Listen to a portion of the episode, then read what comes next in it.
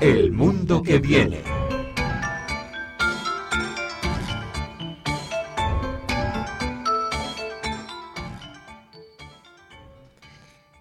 Bueno, esta robótica que da inicio a la sección me viene muy bien para meternos un poco eh, en contexto. Em, y es que hoy, como comentaba al principio del programa, vengo a hablar sobre eh, el tema de los robots cuidadores.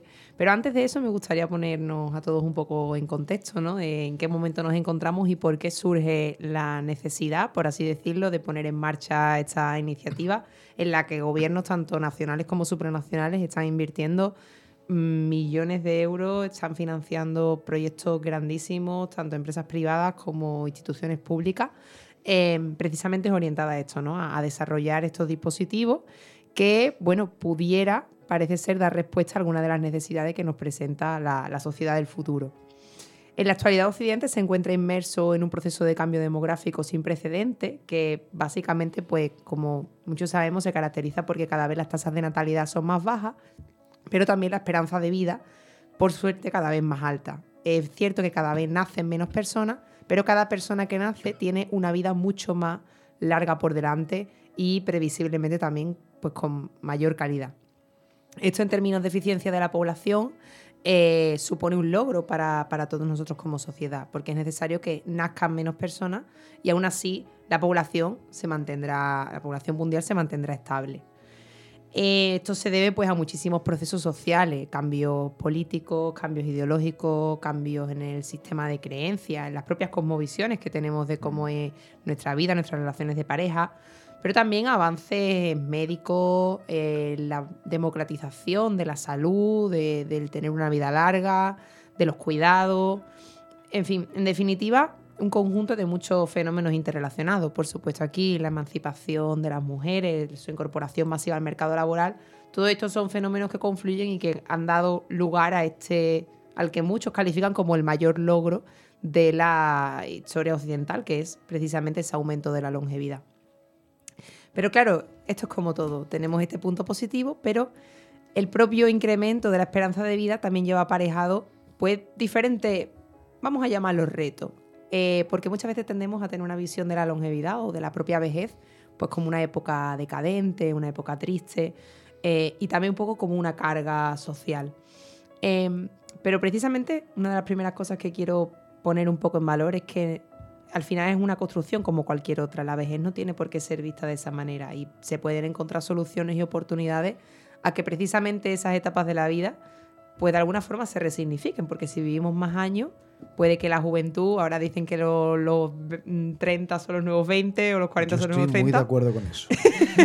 El compañero Eugenio nos da fe de ello. Eh, estoy segura que algún otro compañero desde casa igual, igual también. Eh, yo que ya he pasado la frontera a los 25, estoy a punto de alinearme un poco ahí. Ya le está viendo la oreja, ¿no? Ya, ya le empiezo, ya le empiezo a ver. Em, pero bueno, como comentaba, pues esa resignificación de las etapas de la vida eh, puede ser importante. No obstante, eh, si cada vez vivimos más años, también necesitaremos más años de cuidados y también nos encontraremos ante otro problema, que es para otra de las cosas que se está intentando buscar solución, y es el incremento de personas que se encuentran en situación de soledad no deseada.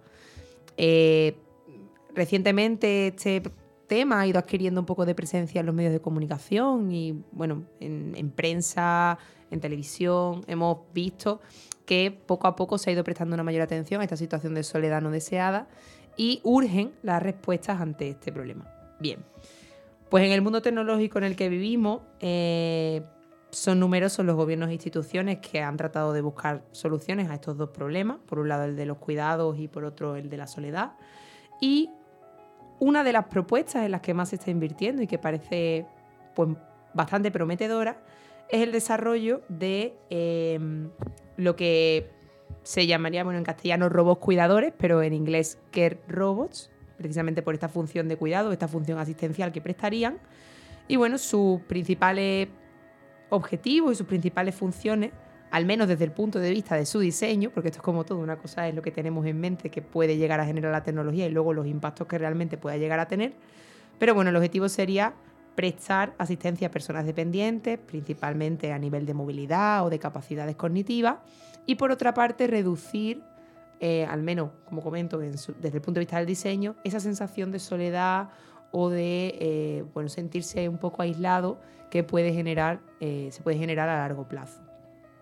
Em, porque además uno de los objetivos de estos robots es que cada vez tengan, por medio de la inteligencia artificial, una mayor capacidad de entablar conversación, aprender incluso del ser humano, eh, hacer pequeños recordatorios como citas médicas, como a qué hora tiene que tomarse la medicación la persona que sea y, bueno, muchas otras funciones. Algunas ya las hemos visto con los robots que tenemos en casa, como puede ser Alexa, como puede ser Google Home, que eh, poco a poco van cada vez teniendo una mayor fluidez a la hora cuando preguntamos cosas o cuando eh, mm, tenemos cualquier inquietud, podemos tener cierta interacción con ellos. Pero este es precisamente uno de los objetivos a largo plazo eh, más interesantes, ¿no? El que seamos capaces realmente de interactuar y los robots puedan interactuar con nosotros.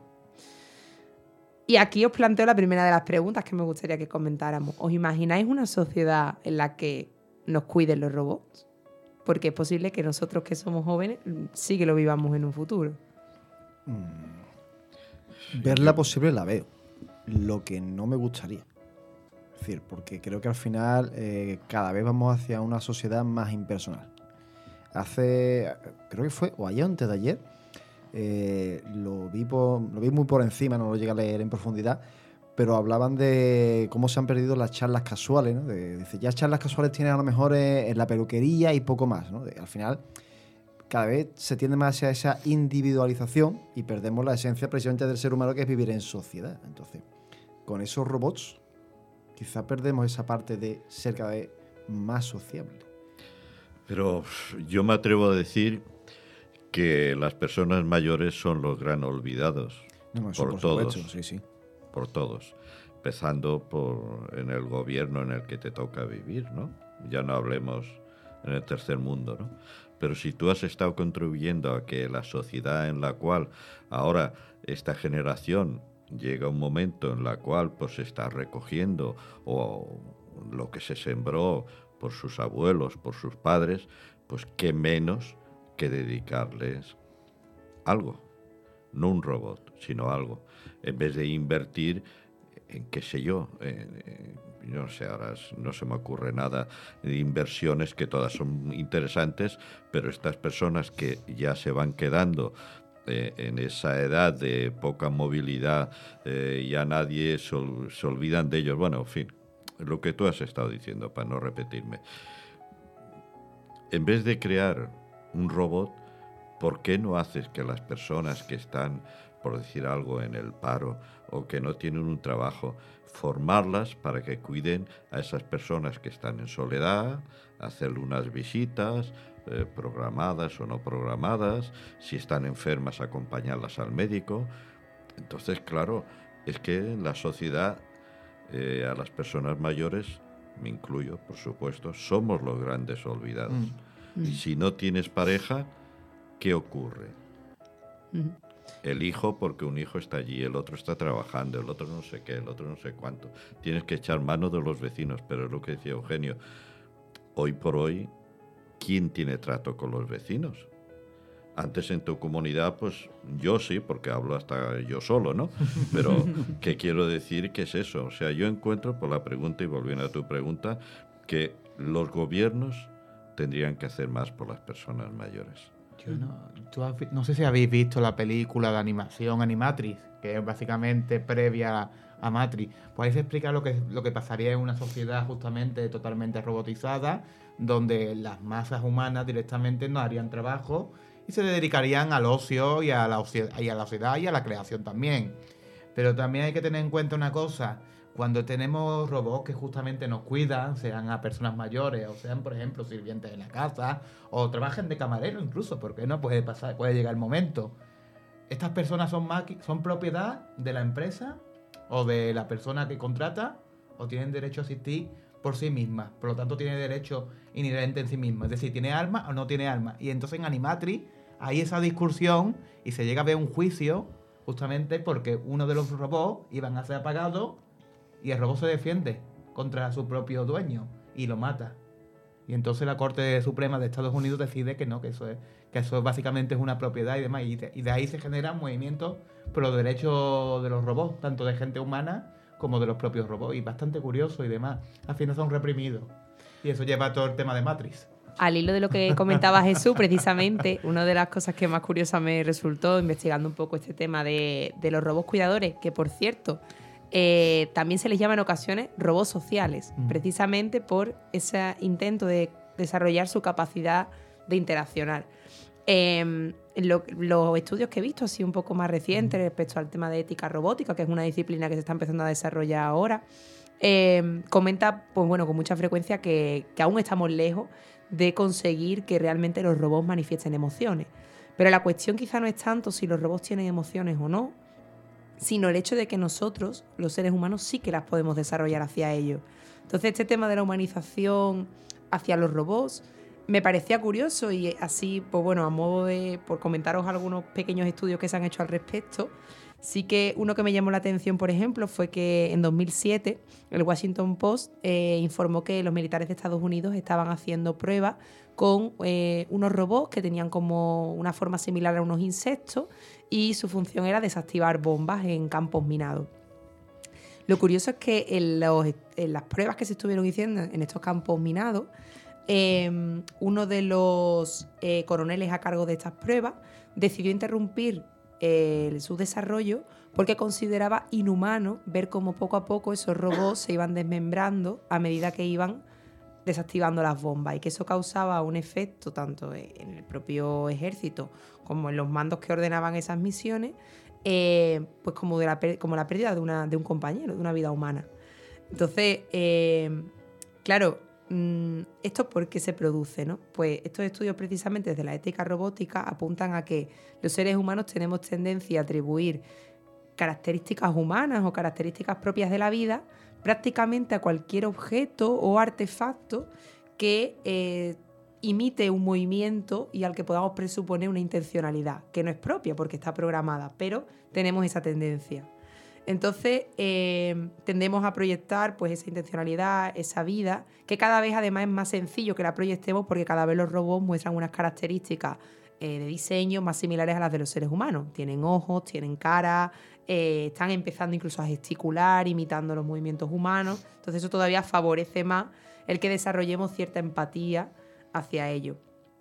Y en este sentido, eh, incluso a estos robots que se utilizaban en el ejército se les han otorgado medallas de honor, se les han hecho reconocimiento público, eh, emulando de alguna manera el hecho de que, eh, como, bueno, pues como si fuera un compañero más, ¿no? Y luego, bueno, otra cosa que creo que todos podemos tener en casa y que compartimos es el que al final tenemos también la tendencia de ponerles nombre. Eh, quien no le ha puesto nombre a la rumba, mis padres la llaman la maripili, ¿vale? Mi madre la cookie. Y al final es un ¿A la disco? A la, a la rumba, a la conga, los, Ah, robots, lo los robots de el limpieza. Ah, el de es- lim- Sí. Ah, vale, Sí, sí, vale. sí. que no deja de ser un disco rotatorio que va deambulando por la casa, pero nos sentimos mal si te atasca debajo del sofá. No podemos evitarlo. Es, es una cuestión de empatía y de, en, en cierto modo, muestra quizá más eh, parte de nuestra humanidad que realmente, o sea, cómo proyectamos nuestra humanidad en los robots, que realmente el hecho de que los propios robots puedan llegar a desarrollar sentimientos o no. Entonces, sí que quería un poco pues enfatizar esto, ¿no? Que tenemos que ser conscientes, yo creo, a la hora de apostar por estas soluciones, si es que se va a seguir apostando por ellas en el futuro, que todo apunta a que sí, a que el impacto no es solo a nivel tecnológico, no es solo a nivel del propio diseño, sino que también a nivel ético y a nivel de, de relaciones humanas. Em, creo que al final eh, investigaciones de este tipo como las que comentaba, otra que también me resultaba muy curiosa y aprovecho también para comentarla.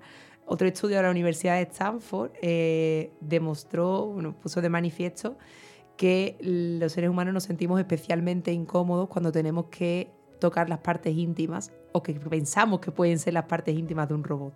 A pesar de que son robots, son dispositivos totalmente programados, al final hay quien diría que no es más que un amasijo de cables, de piezas armadas, pero cuando tienen apariencia eh, pues bueno, semejante a la humana, eh, se muestra una sensación de incomodidad a la hora de pues tocar las partes íntimas o tener algún tipo de contacto físico con el robot, a pesar de que, bueno, pues a priori no tendría por qué, porque sabemos que no son humanos, no, son, no, no tienen capacidad de sentir ni de, ni de eh, sentirse pues invadidos por nosotros. Entonces, bueno, estos son algunos de los estudios que os quería traer. Os invito a que me comentéis también vuestras impresiones, si os habéis visto a lo mejor con, identificados con alguna de las cosas que he comentado, de los estudios que se han hecho, y o si conocéis alguno más que yo, que yo no haya visto. Y bueno, abro el debate si queréis para que podamos seguir comentando pues, estos inconvenientes o posibles ventajas, que también creo que las hay, respecto a, a los robos cuidadores.